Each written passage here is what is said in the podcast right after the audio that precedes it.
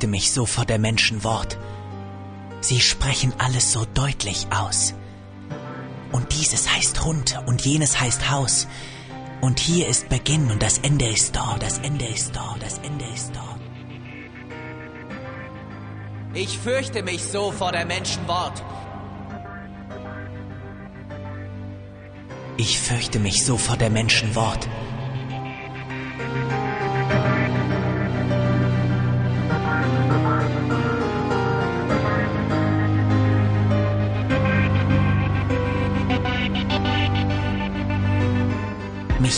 Auch ihr Sinn, ihr Spiel mit dem Spott. Sie wissen alles, was wird und war. Kein Berg ist ihnen mehr wunderbar. Ihr Garten und Gut grenzt gerade an Gott. Ich will immer warnen und wehren, bleibt fern. Die Dinge singen höre ich so gern. Ihr rührt sie an, sie sind starr und stumm. Ihr bringt mir alle die Dinge um.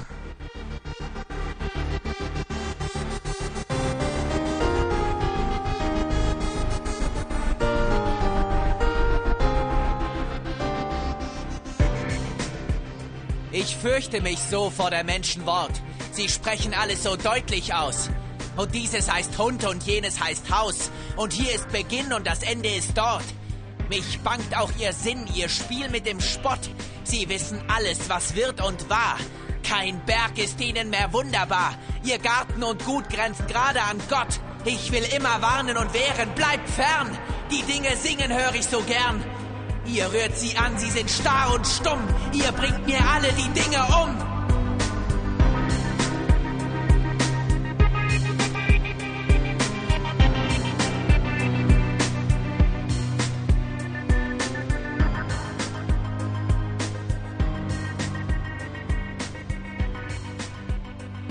Ihr rührt sie an, sie sind starr und stumm. Ihr bringt mir alle die Dinge um. Eigentlich bin ich ja ein bisschen enttäuscht. Also ich dachte, wenn ich zu einem Techniksoziologen ins Büro komme, dann hängt hier ein Modell von Star Trek, von der Enterprise an der Decke, ja. Sind die neuesten Apple stehen hier rum. Ist gar nicht so. Ja, ähm, Star Trek mag ich eigentlich gar nicht. Also ich bin eher gehöre eher zur, zur Star Wars Fraktion. Star Trek nicht Nee. und nee, weil ein Techniksoziologe, der Star Trek nicht mag.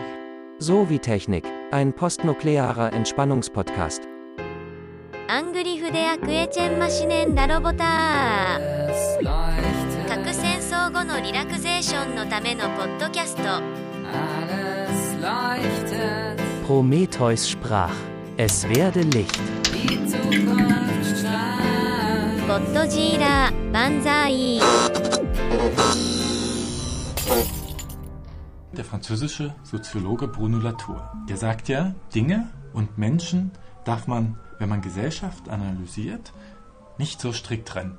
Dinge sind ja auch Technik und Technik und Menschen sind irgendwie dasselbe bei ihm. Hm, Wie kann ich das verstehen, wenn ich jetzt nicht unterstelle, dass er in der Bretagne bei, sag mal, ein, zwei Gläschen zu viel Rotwein auf diese Idee gekommen ist? Ähm, Ja, die, die Position von Bruno Latour und der anderen Anhänger der sogenannten Akteur-Netzwerktheorie ist äh, eine sehr radikale Position, die nichtsdestotrotz äh, ihre Berechtigung und äh, vor allem auch ihren Reiz hat. Ähm, was ähm, er damit bezwecken möchte und wieso er überhaupt auf die Idee kommt, dass ähm, also dass es halt eben keinen grundsätzlichen Unterschied gibt zwischen Menschen und Technik oder auch Naturobjekten.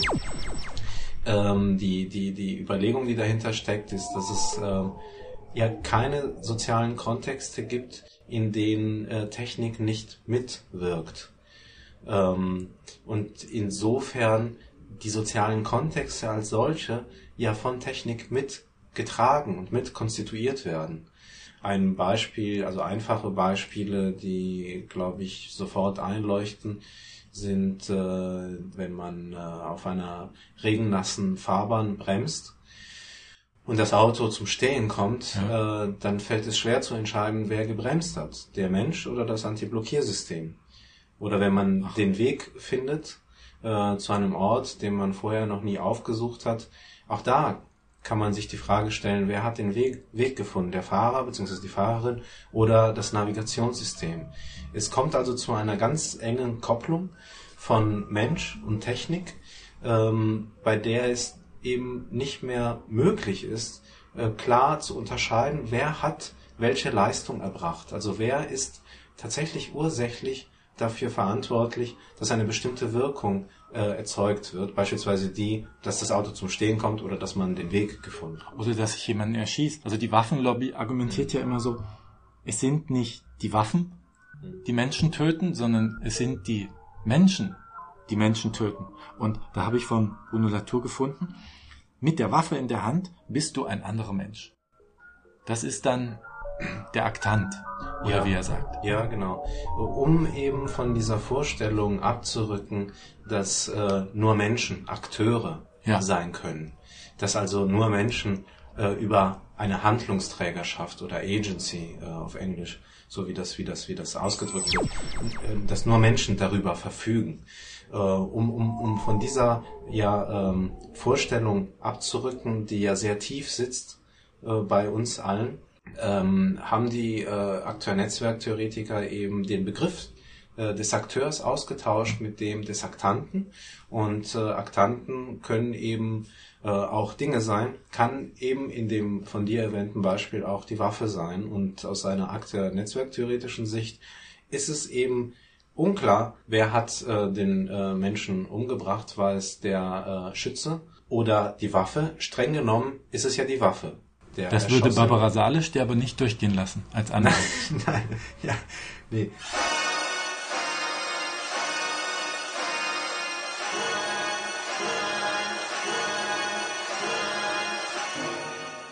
Hohes Gericht. Ich tötete, doch bin ich fremder Schuld, das Opfer meines unfreien Willens.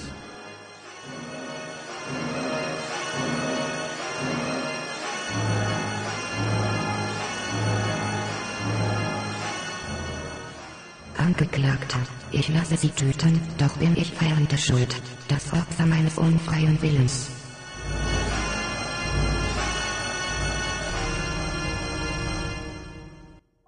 Ähm, bezogen auf, auf die Schusswaffe und der Frage, wer hat jetzt einen, den Menschen getötet, die Waffe oder der Schütze, ja. äh, lässt sich ja, also dass es dort eine Analogie gibt oder dass man eine Analogie sehen kann zwischen ähm, der, der, der Waffe als, als Aktant, genauso wie der, der Schütze, der dann sich der Waffe bedient, sozusagen. Ja. Ähm, diese Analogie kann man, denke ich, ganz gut äh, sehen, wenn man sich klar macht, dass man ja einen Menschen auch beispielsweise mit seinen Händen umbringen kann, indem man ihn erwürgt. Ja. Und äh, wenn man sich jetzt keine Gedanken darüber gemacht hat, ist womöglich aber recht schwierig sein könnte, einen Menschen mit seinen bloßen Händen zu erwürgen.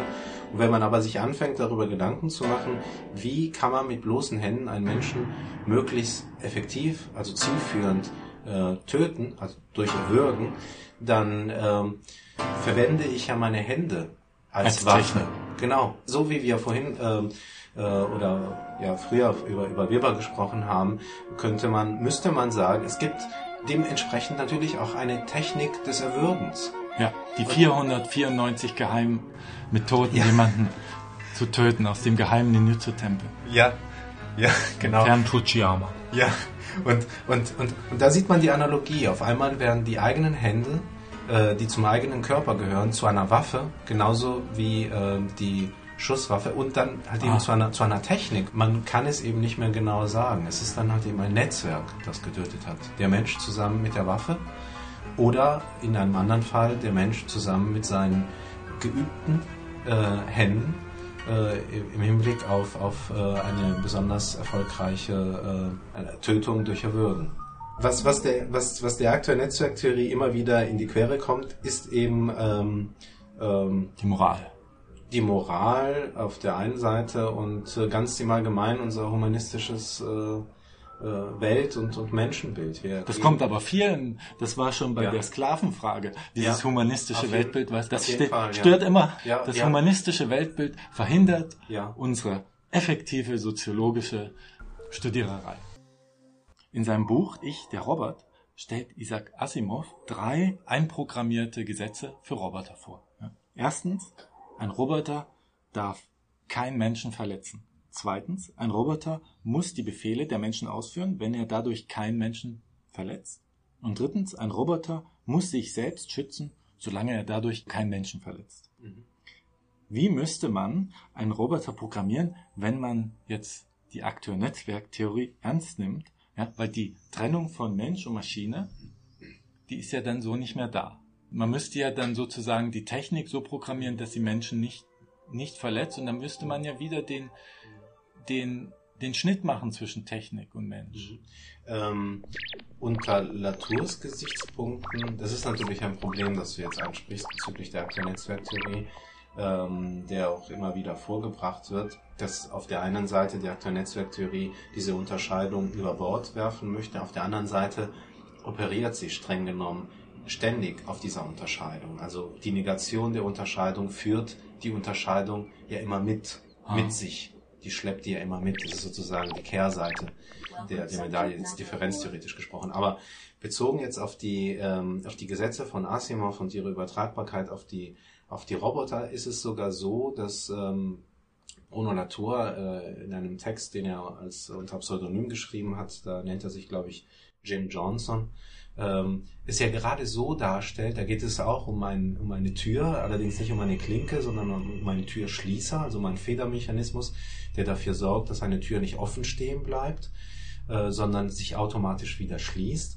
Und äh, äh, Bruno Latour stellt in diesem, in, diesem, in diesem Beispiel die Technik als moralische Größe dar. Also doch, die Moral ja, der Technik. Ja, natürlich. Also es ist ja gerade die Technik, ähm, ein anderer Ausdruck von Bruno Latour ist ähm, die, Technik ähm, als Härter des Sozialen. Also Technik ähm, stellt sozusagen soziale Kontexte ähm, äh, ähm, äh, stabil, also stabilisiert sie. Ja. Und bei diesem Türbeispiel ist es eben so, dass die äh, dass, die, dass die Leute, die halt durch eine, durch eine Tür gehen, durch eine Haustür beispielsweise, eine Haustür passieren, äh, diese dann oft offen stehen lassen und äh, der Türschließer sie aber immer äh, zuverlässig schließt.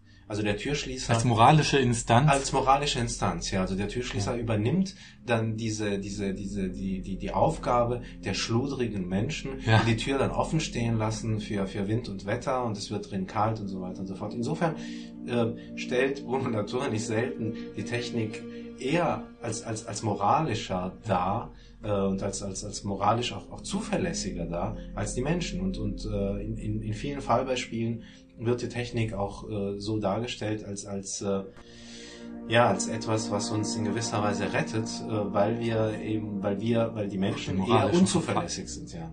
Aber das bewirkt doch genau dann das Gegenteil, wenn, wenn da einer stünde, der immer sagt, jetzt mach zu, die Tür ja. zu, mach die Tür zu, würden die Leute sich moralisch darauf konditionieren, die Tür immer zuzumachen und zuverlässig zu sein. Dadurch, dass wir Technik einführen und die Technik die Moral stabilisiert, ja werden wir nicht mehr darauf konditioniert und werden schludrig. Ja. Wir verlernen dann Moral. Je mehr Technik, ist das so? Je mehr Technik wir einbinden, die solchen moralischen Verankerungen, also manifestiert, werden wir da unmoralisch oder äh, geht da etwas von dieser, ja, Moral ist es ja nicht immer, ne? es ist eine,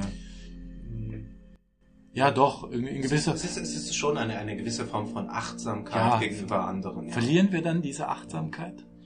Unter Umständen ja, genauso wie wir ja uns äh, beispielsweise, als man angefangen hat, äh, noch, noch vor der, der, der Handy-Revolution, äh, ähm, dann zu Hause beispielsweise dann äh, Nummern einprogrammieren zu können und jetzt erst recht mit den Handys. Äh, also ich kann mich noch erinnern, als Kind kannte ich die Nummern meiner Freunde, also in der Grundschule, aber auch danach noch, auswendig. Und irgendwann so ab dem Studium habe ich dann angefangen, als man die eben programmieren konnte, da hatte ich mein ja. erstes Telefon, wo man die Nummern programmieren konnte, habe ich dann angefangen, die Nummern zu vergessen, genauso wie wir auch jetzt ähm, im Wissenschaftsbetrieb auch uns äh, viel seltener an Textstellen erinnern können. Ähm, das Auswendiglernen ist eigentlich einfach nicht mehr notwendig, weil wir die Dinge schnell nachschlagen können. Mhm. die Bücher kann man äh, einscannen äh, oder werden oft ja auch von Google beispielsweise danach zur Verfügung gestellt. Und das heißt natürlich, äh, führt Technik ähm, oder der Einsatz von Technik dazu, dass, ähm, dass äh, wir äh, gewisse Wir verlieren. Fähigkeiten Ja, äh, verlieren. Ähm, die Hoffnung besteht ja natürlich, dass wir dadurch ja wieder Ressourcen äh, Für neue Moral. ja, oder vielleicht Wir, wir müssen dann nicht mehr so viel Ressourcen dafür aufwenden, Ja. die Tür Ja. auf und zu zu machen. Wir haben Ja. dann mehr Zeit, uns auf Gespräche Genau. zu orientieren. Ja. Genau, das ist die Hoffnung, die, äh, naja, ob, ob, ob, ob, ob sie äh, äh, Wirklichkeit Nein, werden wird. glauben wir jetzt nicht so. Baut ihr in eure Pflegeroboter Moral mit ein und Ethik? Weil das ist ja ein, eine Serviceleistung an Leuten, die Ethik und Moral halt, also die der Ethik und Moral ausgeliefert sind einer Gesellschaft. Wir werden in den Robotern, die wir ähm, im Rahmen eines, eines äh, Forschungsprojektes für den Einsatz in einer stationären Pflegeeinrichtung weiterentwickeln, äh, keine moralischen ähm, ähm, Prinzipien, Prinzipien einbauen. Nicht die Äh, Asimovschen Nein, drei. nein, das hängt aber schlichtweg damit zusammen, dass die Roboter ähm, noch nicht so weit sind. Äh, Aber irgendwann werden die, sagen wir, 100, 1000 Jahre in die Zukunft, irgendwann sind die, ja. haben die so weit die Intelligenz, dass sie eine Moral bedürfen, um die Ja. richtige Entscheidung zu treffen. Und jetzt hat Ja. ja, Asimov das nullte Gesetz noch dazu getan, ja, wo er schreibt, ein Roboter muss die Menschheit schützen. Und das impliziert, wenige Leben sind mehr wert als viele Leben. mhm. Und das kann doch ein Problem werden, wenn das ein Service-Roboter einprogrammiert kriegt, Mhm. ja, Mhm. und selbstständig entscheidet, wer leben und sterben darf, dann Mhm. in der Pflege? Mhm. Ist das eine Gefahr? Nun ja, also es hängt natürlich von den, von den Rahmenbedingungen ab. Man wird natürlich versuchen, Rahmenbedingungen zu schaffen, die es äh, gar nicht äh, so weit kommen lassen, dass ein Roboter sich entscheiden müsste. Ja. Das ist natürlich der Unterschied zu den Robotern von Asimov. Die müssen sich immer entscheiden und entscheiden sich dann dafür, die Welt zu übernehmen, damit sie die Menschen vor sich selbst schützen. ja, In dem Film ähm, Blade Runner. ja, Da ist der Unterschied zwischen Mensch und Replikant, also Roboter, ja, die Emotion. ja. Hier ist es die Entscheidung. Also ein, ein Ding zu bauen, was sich selbst entscheiden kann, was selbst Entscheidung trifft. ja. Ja, das ist der große Punkt, wo man sagen muss, hier ist Schluss. Das weiß ich gar nicht, ob da Schluss sein müsste. Dann würde eben sehr viel daran liegen, äh, zu schauen, dass die Rahmenbedingungen nicht so sind, dass äh, ein solches, äh, eine solche Entität vor eine solche Entscheidung ähm, gestellt werden würde, so wie wir natürlich auch alles daran setzen, dass im Pflegebereich auch eine Pflegekraft, eine menschliche Pflegekraft diese Entscheidung nicht fällen müsste. Also Ja, eine, so. eine menschliche Pflegekraft muss sich in der Regel nicht entscheiden, ob sie jetzt ähm, vier äh, sterben lässt, um fünf zu retten. Also gemäß Nein, deines, das deines entscheidet der der- Oberarzt. Der, des, äh, nein, also man versucht. Rahmenbedingungen zu schaffen. Nein, der auch nicht. Man Die versucht Bundeskanzlerin. auch, nein, die auch nicht. Man versucht auch die Rahmenbedingungen so zu schaffen, dass äh, man sich dafür entscheiden kann, alle zu retten. Also in einem Pflegeheim, soweit ich sie jetzt äh, kennenlernen durfte, stellt sich diese Frage nicht. Da Und gibt wenn- es noch genug Ressourcen, um äh, alles daran zu setzen, alle Halb zu retten. Nein, Halbwegs. nein, also so, so gut es geht, so lange wie möglich zu retten. Du beschäftigst dich ja auch mit künstlicher Intelligenz. ne? Wenn man daran denkt, an künstliche Intelligenz, dann denkt man ja zuerst an Psychologen, an Neurologen und denkt, naja, die untersuchen das Gehirn, die wissen irgendwann, wie es funktioniert und bauen das nach, bilden das ab, mit Hilfe von Ingenieuren. Ja? Und je besser der Nachbau dem Original gleicht, desto besser ist die künstliche Intelligenz. Ja? Was sucht da ein Soziologe? Es gab in den 80ern ungefähr, spätestens in den 90ern, in der künstlichen Intelligenzforschung ja schon so etwas wie ein kleines äh, äh, Paradigmenwechsel. Da kam man halt eben weg von der reinen künstlichen Intelligenzforschung, so wie du sie jetzt auch vorgestellt hast, und hat sich stärker orientiert an ähm, das, was man verteilte künstliche Intelligenz nennt. Das heißt, äh, und man kann vielleicht diese zwei Stränge, die es bis heute noch gibt, also es gibt heute durchaus auch äh, Neurologen, Psychologen und auch Informatiker, die in gewisser Weise diesem klassischen Paradigma der künstlichen Intelligenzforschung anhängen. Die, die Unterscheidung zwischen der einfachen künstlichen Intelligenz und der verteilten künstlichen Intelligenz kann man vielleicht auch ganz gut daran festmachen, dass es einen Unterschied gibt zwischen Emulation und Simulation von Intelligenz. Also bei der Emulation versucht man das zu verwirklichen, was du äh, jetzt in deiner Frage Der Nachbau. genau dargestellt hast. Man versucht ja genau die Funktionsweise des Imitation. Gehirns zu imitieren, ja. Also das, das Trägermedium ist dann ein anderes. Es ist dann eben kein organisches Material wie das Gehirn, das menschliche Gehirn, äh, das das denkt, sondern das das können eben, das kann Silizium sein, das kann eben ein Computer sein. Aber man versucht im Grunde eine eine Isomorphie, wie man sagt, herzustellen zwischen der Struktur des Denkens des Gehirns ähm, und der des äh, ja emulierten dann Denkens einer einer Maschine. Bei der verteilten künstlichen Intelligenz legt man den Schwerpunkt eher auf eine Simulation von Intelligenz. Also da geht es nicht so sehr darum, was innerhalb des ähm, ähm, der, der, der Maschine passiert, sondern inwieweit ich ähm, die Reaktion auf eine Aktion als äh, intelligent wahrnehme. Also es geht um die äh, Also es muss so aussehen, als ob es geht um eine Lüge. um, um solche Lügen geht es ja ständig. Also wir Wow. orientieren uns immer ähm, an, ähm, an, an, an, an das, was wir wahrnehmen. Ja. Und äh, ich, es könnte durchaus sein, dass du eine Maschine bist. Aber insofern ich davon, dass das Gefühl habe, dass du so reagierst, wie ich es erwarten würde von einem Menschen, bin ich fest davon überzeugt, dass du ein Mensch bist. Aber genau genommen weiß ich es nicht. Und beim Techniksoziologen weiß ich auch nicht, ob er eine Maschine ist. Ja. Ja, und, und wir müssen uns klar machen, es gibt eine sehr spannende Studie von Bettina Heinz. Wir müssen uns eben klar machen, dass wir in einer Gesellschaft leben, in der immer mehr Kontexte sich an, ähm, ja, an Regeln, an relativ festgelegte Regeln orientieren. Auch in, äh, in, in Kontexten, in denen es ähm, anscheinend weniger verregelt äh, oder wie, wie wie Bettina Heinz sagen würde, algorithmisiert, also nach einer festen Regel ablaufend ähm, sich, sich, sich äh, verhalten äh, oder sich darstellen. Auch dort orientieren wir uns an relativ klaren Erwartungserwartungen, also an relativ klaren Erwartungen, die wir innerhalb dieses Kontextes haben. Also auch in einer Seminarsituation, die ja durchaus von äh, relativ Universitätsseminar. Genau, beispielsweise in, in, in, in einer Universität. Auch dort wissen wir ja genau, was uns erwartet. Wir wissen, wer welche Rolle hat. Ja.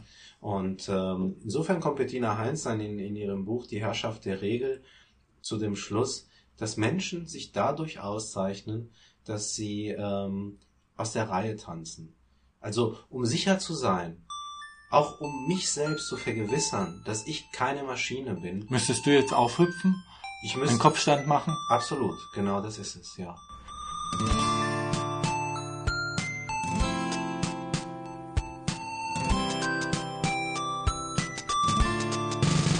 Musik. Creative Commons Lizenz. Däumel in Memoriam. Pornophonik Act Lagerfeuer Xeon. Perplex IV. Boris Lux. Power Max G5 Album. David Schombert. Vertigo. Topologie. Perpetual Motion Machine.